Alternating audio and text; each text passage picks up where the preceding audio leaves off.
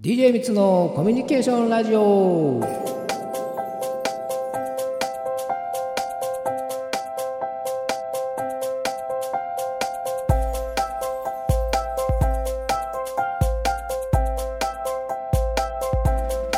始まりました。DJ ミツのコミュニケーションラジオ、えー講師はもちろんこちらの方です。どうもこんにちは。DJ みつです。よろしくお願いしよます。ろしくお願いします。はい、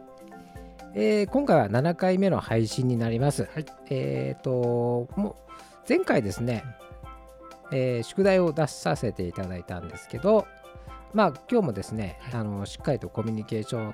ンのラジオのお放送をしてですね、皆さんちょっとコミュニケーションがうまくなったなって言えるような内容にしていきたいなと思っています。はい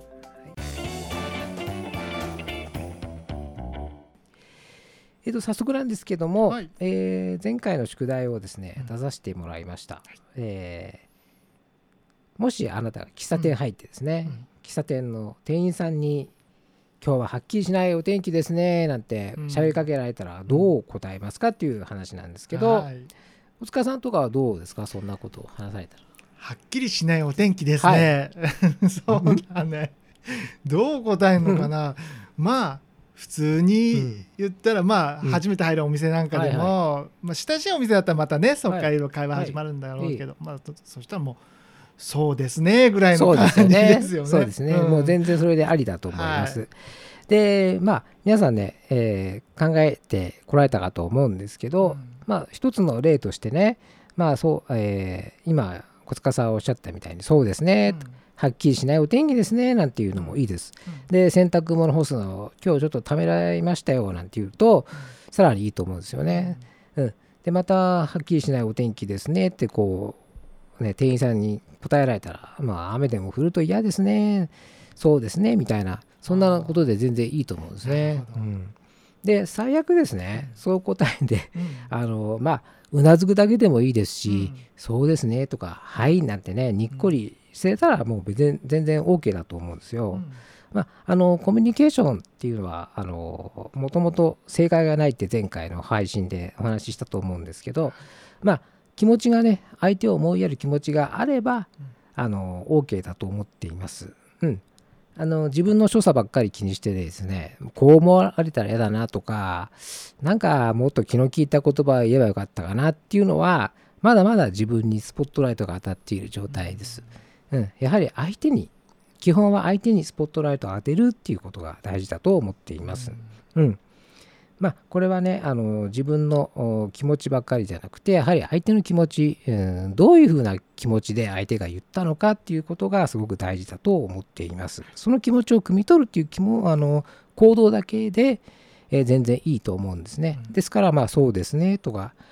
嫌ですねとかそうですよねとかもううなずくだけでも全然ありだと思っています。ね、もしそんなあー返事されたらですね、ね小塚さんもどうですか？そのいいい今日は、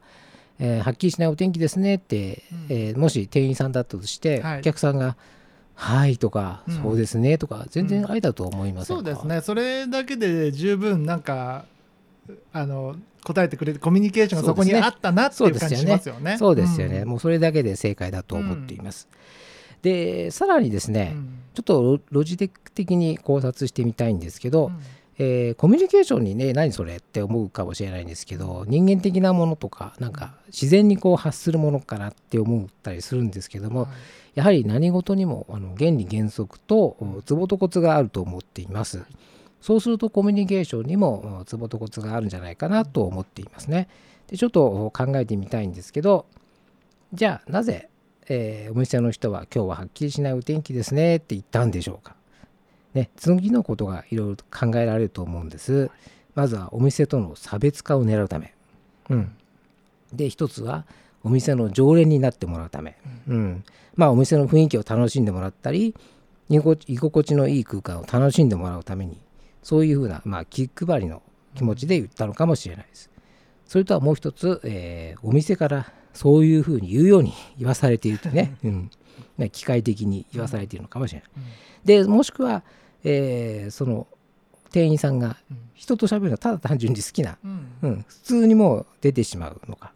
っていうことだと、うん、いろいろと考えられると思うんですけども、まず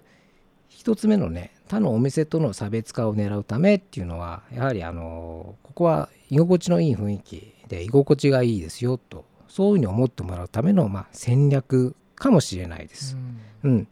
で2番目に話したお店の常連になってもらうためっていうのも、まあ、お店の雰囲気を楽しんでもらってまあ居心地のいい空間を提供して何かあった時にあ少し休みたいなとかちょっと落ち着きたいなっていう時にまあここのお店に来てもらうためにでそういう印象付けをしているのかもしれないですね。で前の放送で営業マンの話をしたんですけどももうあの売れてる営業マントップ営業マンっていうのはただ単純に商品を売り込むんじゃなくて自分を売り込んでいますっていう話をさせてもらいました。うん。っていうのはもう何かあったらまずこの人に頼もうと。うん、顔を覚えてもらう、えー、話し方をするっていう話をさせてもらいました。商品を売り込むんじゃなくてその人を売り込む、ね、人を覚えてもらうっていうあの戦略というか営業マンは売り込みをしています。でやはり共通今の喫茶店の話と共通するのはやはり何かあった時に思い出してもらうっていう印象付けをしているということですね。うん、やはり繁盛している喫茶店っていうのはやっぱりあの居心地がいいというか落ち着いてるというか何かあったらあここに行って、えー、安い、えー、あの安らぎを求める、うん、そういった空間を提供する。本当に居心地のいい、えー、卸売りじゃないところを人に提供してまた来てもらいたいなと思う空間づくりを努力していると思います。うん、やはりこの中にもコミュニケーションの、まあ、極意というのは、えー、ちょっと言い過ぎかもしれないんですけども相手にいい印象を持たせる、うん、気持ち心の持ち方、ね、気配りができているっていうことが基本じゃないかなと思うんですね。うん、だからそのそう、えー、今日ははっきりしない天気ですねなんて答え、あのー、問いかけられても、まあ、別にこれが正解っていうのはないんですけどもまあ本当にじゃあ相手を思い立って、えー、言ってくれたなっていうことをこちらも相手の気持ちを推し量って答えてあげるのが一番よろしいかなとそれだけで十分コミュニケーションは成立しているかなと思っています。うん、やはりあの再三になりますけども自分じゃなく相手にスポットライトを当てるっていうことが、えー、コミュニケーションの基本だなと思っています。はい。今日は、まあえー、コミュニケーションの振り返りと前回の宿題の、まあ、回答例というかそういった話をして、まあ、今回はロジテク的にですね、うん、コミュニケーションの話をさせていただきました。はい、今日もためになるコミュニケーションの話聞かせていただきました。はい、はい。皆さんいかがでしたでしょうか、はい、さあ次回はもう第8回目ということで今回のシリーズは最終回になってくるわけですよね。ね。一旦8回目で終了になります。はい、はい、次回はねどんなお話が聞けるのか、はい、そちらの方も楽しみにしていただきたいなと思います、はい、それでは皆さん今回もありがとうございました。ありがとうございました。はい、さようなら